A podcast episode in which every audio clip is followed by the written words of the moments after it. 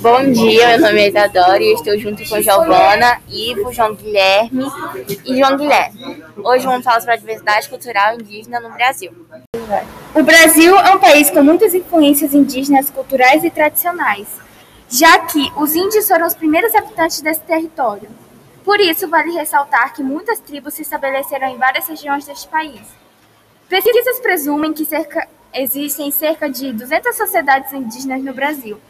Portanto, o número exato não foi divulgado, pois não se tem afirmações de quantidades certas de tribos por viverem de forma autônoma e não terem contato mantido à sociedade nacional.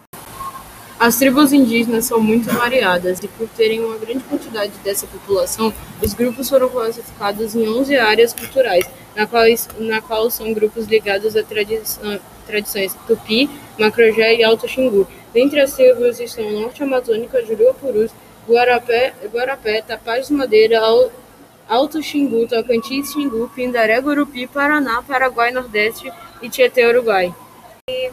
Vai!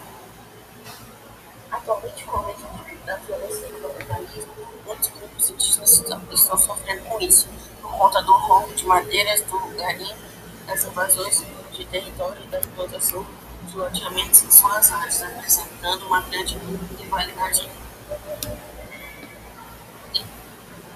entre territórios de várias tribos e tradições em risco que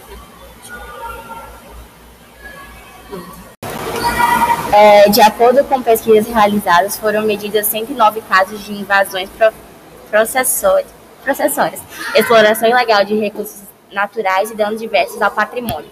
Enquanto em 2017 haviam sido registrados 96 casos, também houve crescimento no número de assassinatos registrados, 135 em, em 2018. Foram registrados omissão e mora, morosidade na regularização de terras, 821 casos. Conflitos relativos a direitos territoriais, 11 casos, e invasões possessórias, exploração ilegal de recursos naturais e danos diversos ao patrimônio, 109 casos registrados, totalizando 941 casos de violência contra o patrimônio dos povos indígenas.